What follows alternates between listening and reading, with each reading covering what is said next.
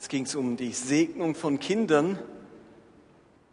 Und um Segen und Segnen geht es auch heute in unserer letzten Predigt über die Abrahams, über die Sippe, Familie Abraham.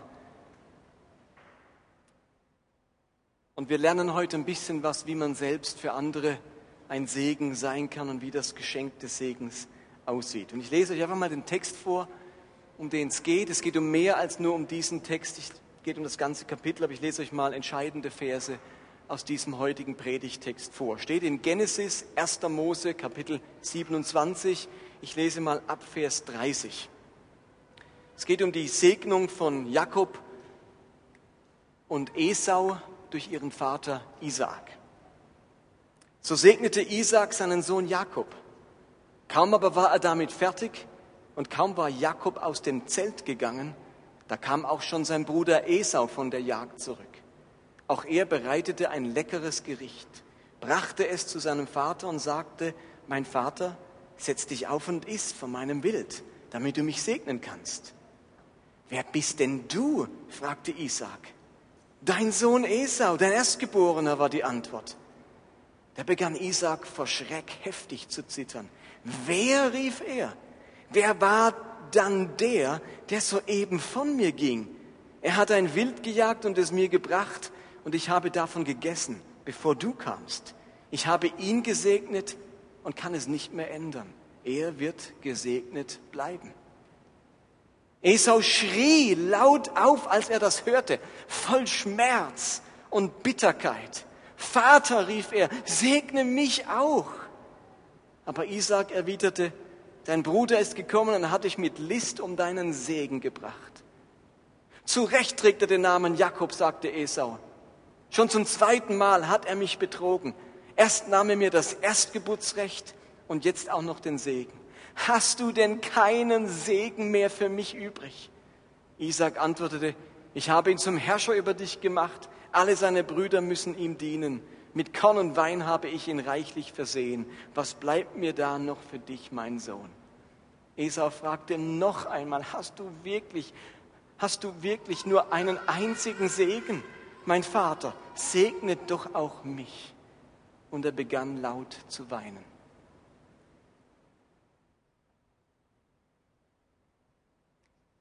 Wenn man aus dieser Geschichte einen Hollywood-Film Hollywood drehen würde, dann wäre das eine der tragischen Szenen der Leinwand. Wieder ein Sohn um den Segen seines Vaters ringt. Und ich gehe davon aus, dass er die Geschichte ja kennt, dass der hinterlistige Jakob seinen Zwillingsbruder, erstgeborenen Zwillingsbruder betrügt und hintergeht. Und dadurch verliert der Esau sein Erstgeburts Recht, er gilt nicht mehr als der Erstgeborene und er verliert dann auch noch seinen Erstgeburtssegen. Und dann diese herzzerreißenden Verse. Ich lese nochmal Vers 34. Esau schrie laut auf, als er das hörte, voll Schmerz und Bitterkeit. Vater, rief er, segne mich auch. Hast du denn keinen Segen mehr für mich übrig? Esau fragte noch einmal, hast du wirklich nur einen einzigen Segen? Mein Vater, segne doch auch mich. Und er begann laut zu weinen.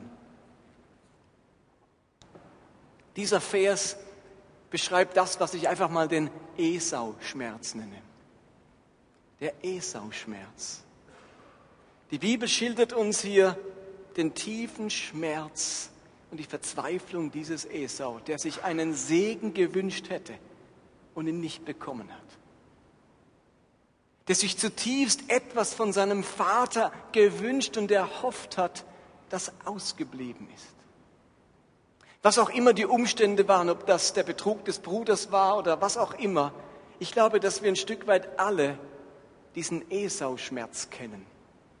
Esau-Schmerz, das bedeutet nichts anderes als den Schmerz, den wir heute empfinden über etwas, das wir uns als Kinder zutiefst gewünscht hätten und das uns unsere Eltern nicht gegeben haben. Und ich meine damit nicht das Matchbox-Auto oder die Playstation, sondern das, was sich Kinder oftmals ganz unbewusst von ihren Eltern erhoffen, zutiefst geliebt zu werden, geborgen zu sein, mit Wertschätzung ausgestattet worden zu sein, gestreichelt worden zu sein, in den Arm genommen, gehört zu haben, ich liebe dich, gehört zu haben, gut gemacht. Und ich weiß nicht, wie viele von euch heute hier sitzen und den Esau-Schmerz kennen und denken, ich wünschte, ich hätte das von meinem Vater bekommen. So wie Esau sich gewünscht hätte, er hätte das von seinem Vater bekommen, was dann einfach sein Vater ihm nicht geben konnte. Oder vielleicht war es deine Mutter, von, von der du dir Wertschätzung, Anerkennung, Stolz erhofft hättest und einfach nicht bekommen hast. Und der innere Schrei der Seele, der, den hört man noch heute, hast du keinen Segen für mich? Hast du keine Wertschätzung für mich? Ich hätte mir das so gewünscht, ich hätte mir gewünscht, du hättest mich einmal in den Arm genommen. Und ich glaube, dass ganz viele Menschen diesen Esau-Schmerz kennen in ihrem Leben. Und ich glaube, dass ganz viele Menschen heute in irgendwie ähm, in Therapie sind, in Beratung oder in Seelsorge, nur wegen diesem Esau-Schmerz.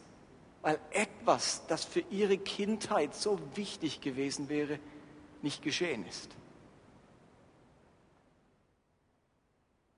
Und ich glaube, dass diese Geschichte etwas zum Ausdruck bringt, nämlich dass wir oder wir spüren im Leben von Jakob und natürlich jetzt ganz besonders bei Esau den tiefen Wunsch, gesegnet zu sein.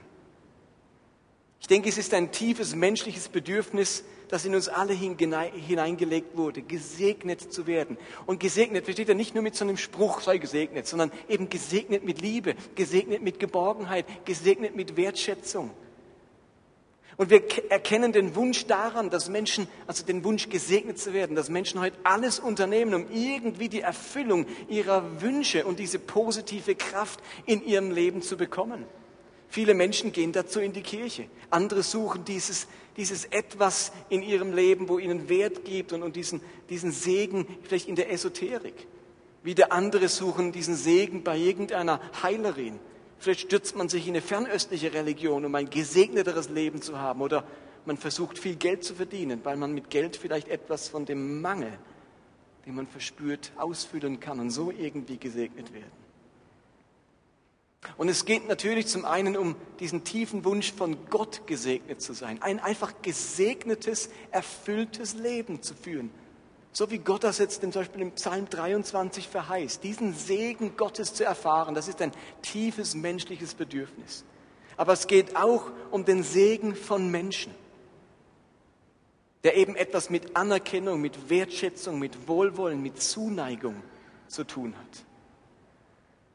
Das Ringen um Segen ist das alte Ringen um Bedeutung, um Wert und um Zuwendung. Und unsere Geschichte, um die es heute geht, die beginnt, also Kapitel 27 beginnt nämlich folgendermaßen. Es heißt in Vers 1, Isaak war alt geworden und konnte nicht mehr sehen, er war also blind. Da rief er Esau, seinen älteren Sohn, zu sich und sagte zu ihm, mein Sohn. Ja, Vater, antwortete Esau, ich bin nun alt geworden, sagte Isaac, und ich weiß nicht, wie lange ich noch zu leben habe. Nimm deinen Bogen, den Köcher und ein paar Pfeile und geh hinaus aufs Feld, um mir ein Stück Wild zu jagen. Bereite es zu, wie ich es gerne mag, und bring es mir, damit ich es essen kann. Dann will ich dich segnen, bevor ich sterbe. Wenn ein Vater zur damaligen Zeit auf seinem Sterbebett den ältesten Sohn zu sich gerufen hat, um ihm seinen Segen zu geben, dann war das gleichbedeutend mit seinem letzten Willen oder mit seinem Testament. Also was Isaac hier macht, ist, er öffnet sozusagen Testament seinem ältesten Sohn. Es ging um das Vermächtnis dieses Vaters. Heute macht man das oftmals nach dem Tod, wird das Testament geöffnet vom Testamentsvollstrecker. Damals hat der Vater das noch selbst gemacht. Er hat natürlich nicht berechnen können, sterbe ich jetzt gerade, aber er hat so die Vermutung gehabt, jetzt geht es mit mir zu Ende. Ich lebe wahrscheinlich nicht mehr lange und jetzt eröffne ich meinem ältesten Sohn mein Testament. Normalerweise erhielt der älteste Sohn zwei Drittel des Besitzes und die anderen Kinder mussten sich das andere Drittel teilen. Aber der älteste Sohn bekam nicht nur den Großteil des Besitzes, er bekam auch den Segen und damit die führende Rolle in der Familie. Er würde die Familie weiterführen, wenn der Vater einmal nicht mehr ist. Und im Fall von Isaak, im Fall unserer Patriarchen, bedeutete der Segen auch den Fortbestand des göttlichen Bundes. Der Vater würde dem Sohn mitteilen, dass durch ihn der Segen Gottes zu allen Völkern kommen würde. Er würde der Träger eines göttlichen Bundes werden. Also der Besitz des Vaters, die Führungsrolle in der Familie und das Weitertragen des rettenden Bundes, all das lag in diesem Segen. Und wenn man sich jetzt Kapitel 27 anschaut und aufmerksam liest, ich glaube, dann entdeckt man vier Elemente, die Segen ausmachen. Vier Elemente eines Segens. Wenn wir also ein Segen sein wollen, andere segnen wollen, wirklich segnen, dann gehören vier Dinge dazu. Und meine Gedanken stammen zum Teil von dem Buch Bitte segne mich auf der Suche nach dem verlorenen Segen von Gary Smalley und John Trent. Wenn du eins weitergehst, sieht man, dieses Buch ist zu empfehlen, wenn euch das Thema Segen interessiert. Lasst mich zum ersten Punkt kommen. Was ist das erste wichtige Element von Segen aus unserer Geschichte? Vers 26, da sagt Isaac, als er seinen Sohn segnet, natürlich segnet er den Falschen, aber das ist jetzt nicht so entscheidend. Wichtig ist nur, er es gemacht hat. Vers 26, komm und küss mich, mein Sohn, bat Isaac. Jakob, Jakob ging zu ihm und küsste ihn. Als Isaac den Duft der Kleider roch, sprach er den Segen. Mein Sohn, deine Kleider tragen den Ruch der Felder, die der Herr mit Regen getränkt hat. Ich glaube, dass das erste Element von Segen bedeutungsvolle Berührungen sind. Ihr habt richtig gehört, Berührungen. Wenn in der Bibel jemand gesegnet wurde, dann wurde er vom Segnenden berührt. Segen war nichts Distanziertes. Es war etwas zutiefst Persönliches. Und leider sind wir heute eine relativ distanzierte Gesellschaft. Es ist ungewöhnlich, von jemandem berührt zu werden. Also wenn man in andere Länder kommt, in arabische Länder, in afrikanische Länder, da ist es üblich, dass man sich in den Arm nimmt und, und sich auch berührt. Und ähm, vor kurzem waren wir im Restaurant, da saßen Asiatinnen, Koreanerinnen und die haben sich die ganze Zeit beim Reden angefasst, die Hand gehalten und so dachte ich, was ist denn mit denen los? Aber das, das war deren Kultur, dass man sich berührt. Wenn also, also zu mir ins Büro kommt und mit mir redet und ich würde euch dauernd an der Hand halten, dann würde ich denken, ich bin irgendwie bescheuert. Das ist bei uns nicht üblich, dass man sich anfasst. Ganz schnell fühlt man sich dadurch belästigt, bedrängt und empfindet das als unangemessen. Aber es geht natürlich keinesfalls hier um unangemessene Berührungen. Aber ich glaube, uns ist hier etwas verloren gegangen. In biblischen Zeiten war die Vermittlung von Segen immer an bewusste Berührung geknüpft. Als Jesus in seinem Dienst Menschen gesegnet hat, hat auch er sie immer wieder berührt. In Markus 1, Vers 40 steht zum Beispiel, einmal kam ein Aussätziger, also ein Leprakranker zu Jesus, warf sich vor ihm auf die Knie und flehte ihn an, wenn du willst, kannst du mich reinmachen. Und es heißt in Vers 41, von tiefem Entsetzen gepackt, machte Jesus einen Schritt zurück, zurück, denn er wollte sich nicht anstecken. Und so segnete er ihn aus der Ferne. Nein, das habe ich gerade erfunden. Es heißt in Vers 41, von tiefem Mitleid ergriffen, streckte Jesus die Hand aus und berührte ihn. Ich will es, sagte er, sei rein. Immer wieder, wenn wir von der, vom Segnen Jesu lesen, hat er Menschen berührt. Vorhin lasen wir von der Kindersegnung. Jesus nahm die Kinder auf seinen Arm. Er sagt nicht, hu, hu, der hat was in der Windel, also ich segne dich, der nimmt die Kinder in den Arm, der herzt sie, sagt die Luther-Übersetzung. Und seine Jünger haben es später ganz genauso gemacht. Da lesen wir zum Beispiel in Markus 6, sie trieben viele böse Geister aus den Jüngern und salbten viele Kranke mit Öl und heilten sie. Ihr Lieben, wenn man jemand mit Öl salbt, dann muss man ihn anfassen. Dann streicht man ihm Öl auf die Stirn. Da kommt es zu einer Berührung. Und wusstet ihr, dass uns das Neue Testament an vier Stellen auffordert, uns mit dem heiligen Kuss zu grüßen? Ich denke, als warum sind wir fundamentalistischen Christen nicht bibeltreuer in dem Punkt?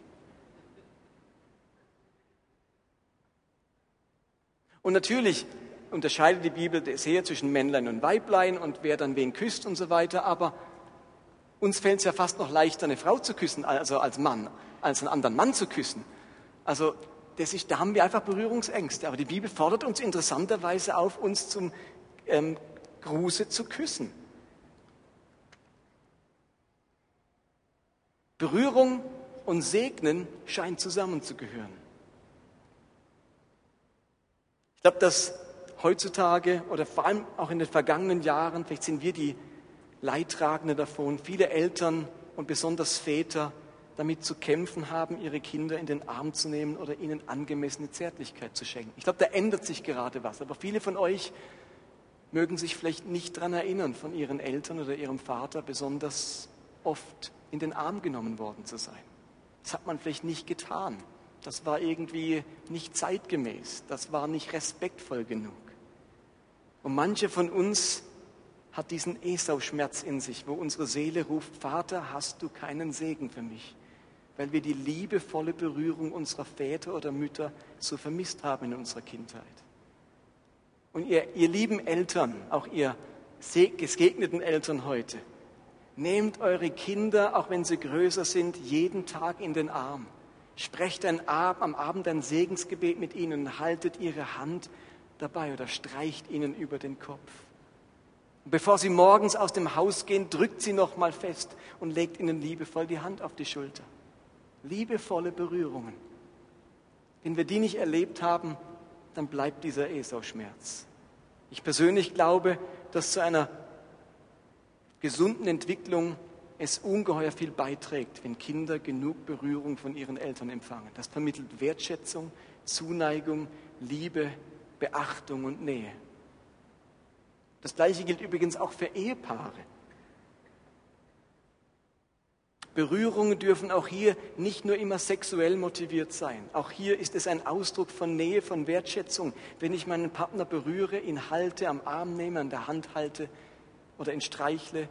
Ich bin als beeindruckt, wenn ich ein älteres Ehepaar, vielleicht beide schon 80, durch die Stadt laufen und sie die Händchen halten. Geht es euch nicht auch so? Das berührt einen.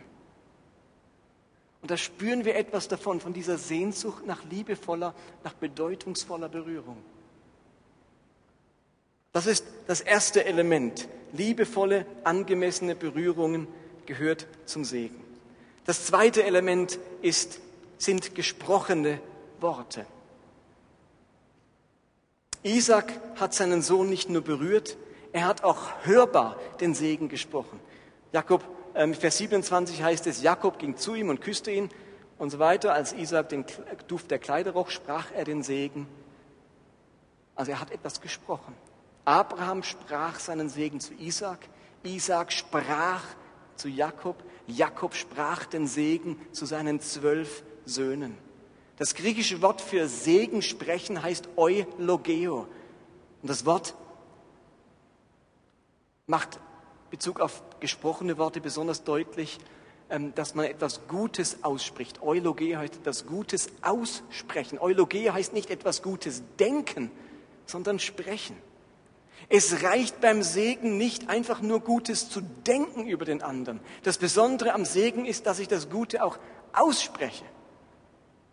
Es macht einen großen Unterschied, ob man zusammensitzt, um sich zu segnen und dabei nur denkt oder ob man wirklich Worte ausspricht. Ihr meint es vielleicht selbstverständlich, aber das ist gar nicht so selbstverständlich. Zu oft denken wir Gutes und vergessen es zu sagen.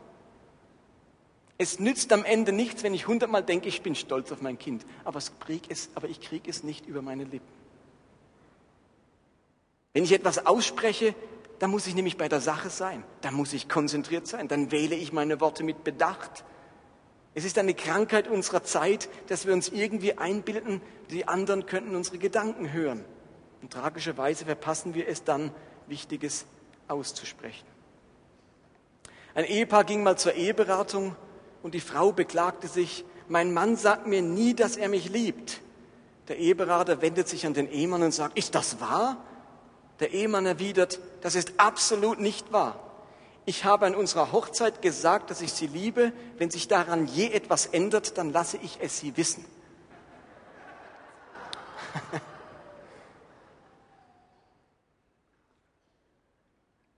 Es nützt nichts, wenn man es weiß und wenn man es denkt. Man muss Dinge immer wieder wirklich aussprechen. Der andere muss es hören. Ihr Lieben, zum Segen gehört nicht nur, dass ich es denke. Es gehört auch zu, dass der andere es hört. Und deswegen müssen wir diese Segensworte auch immer wieder aussprechen.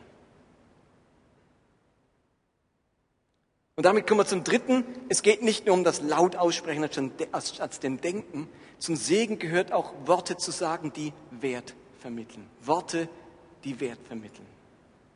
Oder Werte vermitteln.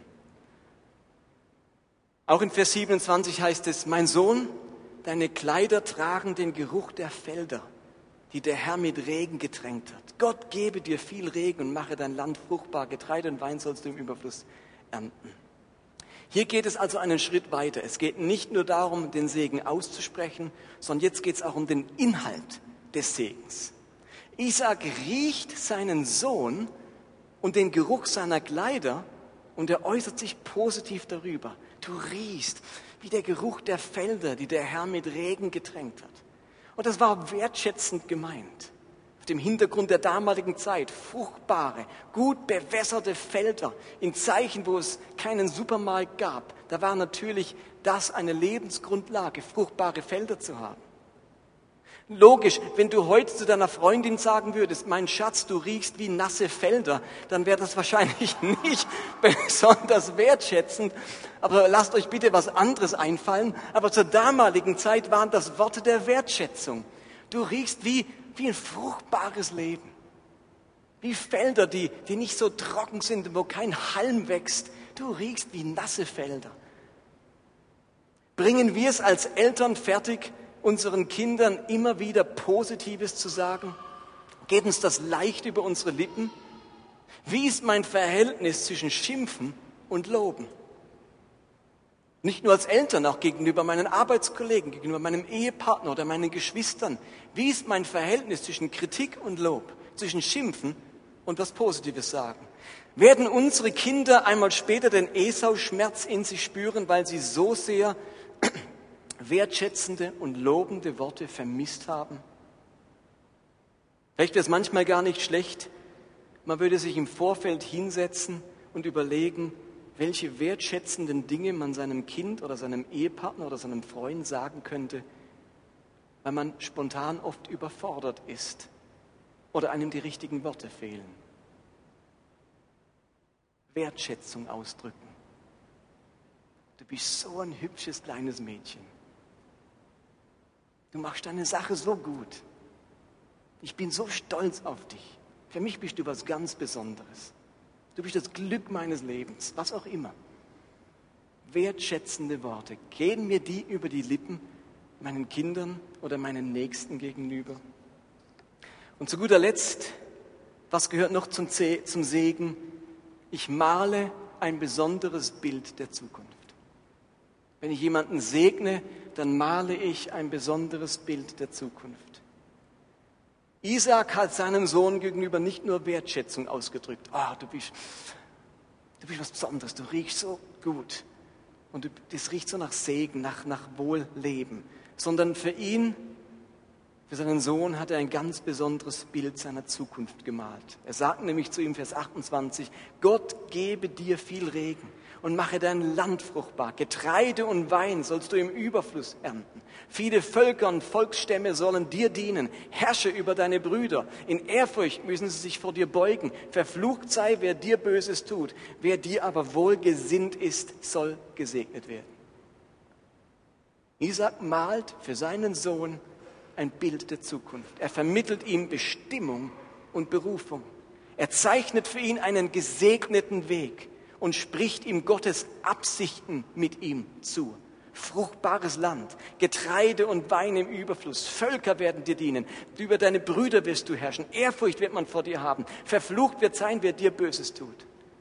Und bis heute machen Juden das jeden Abend vor dem Schabbat, dass sie für ihre Kinder ein Bild der Zukunft malen. Wenn ein jüdischer Vater den, das Brot bricht am Sabbatabend, und den Kelch umherreicht, dann spricht er einen Segen über seine Söhne und Töchter und malt ihnen ein Bild, was Gott aus ihnen machen möchte. Und dann steht der Vater hin und sagt für seine, über seine Söhne, Gott mache dich wie Ephraim und Manasse. Über seine Töchter spricht er, Gott mache dich wie Sarah, Rebekka, Rahel und Lea. Und dann spricht er zu beiden Söhnen und Töchtern, er segne dich und behüte dich, er lasse sein Angesicht leuchten über dir und sei dir gnädig, er hebe sein Angesicht über dich und gebe dir Frieden. Und der Vater spricht seinen Kindern jede Woche zu, du mögest so fruchtbar sein und so geehrt wie Sarah und Rebekka und so weiter. Und den Söhnen sagt er, du mögest so bedeutend sein und so wichtig und so reich wie Ephraim und Manasse. Und du mögst, ihr, ihr mögtet alle Frieden möge auf eurem Weg sein. Gottes Angesicht möge über euch leuchten. Er möge euch behüten. Eure Zukunft wird so aussehen. Gott behütet euch. Gott ist euch gegenwärtig bei euch und Gott schenkt euch seinen Frieden. Das ist ein Bild der Zukunft, das diese Kinder jede Woche aufsaugen und in dieses Leben gehen mit dem Wissen, Gott will, dass es mir gut geht. Gott will, dass ich zu Ehren komme. Gott will, dass ich Reichtum erlebe. Gott will, dass ich ähm, behütet bin und dass ich Frieden erlebe. Das nimmt ein jüdisches Kind mit, wenn es das jede Woche hört. Was glaubt ihr, was passiert, wenn wir über unsere Kinder oder über andere Menschen immer wieder aussprechen, was Gott mit ihnen vorhat, was aus ihnen werden kann und was noch alles auf sie wartet? Was glaubt ihr, mit welchem Selbstbewusstsein und innerer Stärke diese Menschen ins Leben gehen? So viele Menschen haben in ihrer Kindheit zu hören bekommen, aus dir wird sowieso nichts, du wirst das nicht schaffen, das traue ich dir nicht zu. Und es hat ihr Leben, ihr Selbstbild und ihr Gottesbild zutiefst geprägt. Und heute haben sie den Esau-Schmerz tief in ihrer Seele. Was für ein Bild malen wir unseren Kindern? Ich glaube, zum Segen gehört es, dass wir ein Bild von der Zukunft malen, das wir uns für sie wünschen und legen diese Zukunft dann in Gottes Hände. Diese Zukunft ist unser Segenswunsch an diese Person. Natürlich weiß niemand, ob es diese Zukunft wirklich geben wird. Wir haben ja keine Garantie. Aber wir drücken aus, dass wir ihnen diese Zukunft von Herzen wünschen. Wenn wir also jemanden segnen, dann kann das ein einfaches, stilles, innerliches Gebet für jemanden sein. Und wir sind dankbar für jeden Segen, der so vor Gottes Thron gelangt. Aber Segen, jemanden segnen, sein Kind segnen, seinen Ehepartner segnen, seinen Freund segnen, wer auch immer es ist, den ich segnen möchte, das darf in Zukunft auch bedeuten, dass ich diesen Menschen gegenüber ein Segen bin, indem ich sie beim Segnen bewusst berühre, Kontakt herstelle und mich dadurch zuwende. Ich bin ein Segen, indem ich mich nicht nur leise oder in meinen Gedanken an Segen spreche, sondern dies tatsächlich mit gesprochenen Worten ausspreche. Und indem ich wertschätzende, positive und gute Worte ausspreche. Und indem ich in meinem Segenswunsch Ihnen gegenüber ein Bild der Zukunft male, das Freude und Glauben und Erwartung Gott gegenüber auslöst. Und als Christen werden wir immer wieder in, den, die Situation kommen, dass wir segnen. Vielleicht heute Abend, wenn ihr eure Kinder ins Bett bringt. Vielleicht bevor ihr einschlaft und euren Ehepartner noch segnen möchtet. Vielleicht morgen früh, wenn jemand zu einer schwierigen Aufgabe geht oder wann auch immer. Wenn wir segnen, lasst uns Berührung herstellen. Lasst uns ein lautes Gebet sprechen. Lasst uns wertschätzende Worte sprechen hinzufügen und ein Bild malen, welchen großen Segen wir uns für diese Person jetzt wünschen. Ganz simpel, gut mal wieder zu hören. Und jetzt möchte ich euch um Folgendes bitten. Timeout zwei Minuten, dann singen wir noch zwei Songs. Wenn ihr einander kennt und bereit dazu seid, dann dreht euch doch immer zu zweit einander zu und sprecht ein kurzes Segensgebet für den anderen. Nehmt ihn an der Hand, legt die Hand auf der Schulter, eine angemessene Berührung und sprecht ein kurzes Segensgebet, wo er ein Bild malt von, dass der Tag morgen gesegnet ist oder dass die Gesundheit erhalten bleibt, was auch immer du für ein Bild malen möchtest. Wenn du, wenn dir das unangenehm ist und denkst, ich kenne niemand oder ich, ich will das lieber nicht, dann bitte ich dich, mach dir in der Zeit kurz Gedanken, wen könntest du als nächstes segnen und was könntest du der Person sagen? Dass wenn es soweit ist, du dir was überlegt hast, dass man Wertschätzendes zum Ausdruck bringen kann. Aber wenn ihr euch kennt und die Freiheit habt, dann lasst uns zwei Minuten die Köpfe zusammenstecken und diesen Segen sprechen und dann übernimmt die Band und spielt zwei Songs mit uns.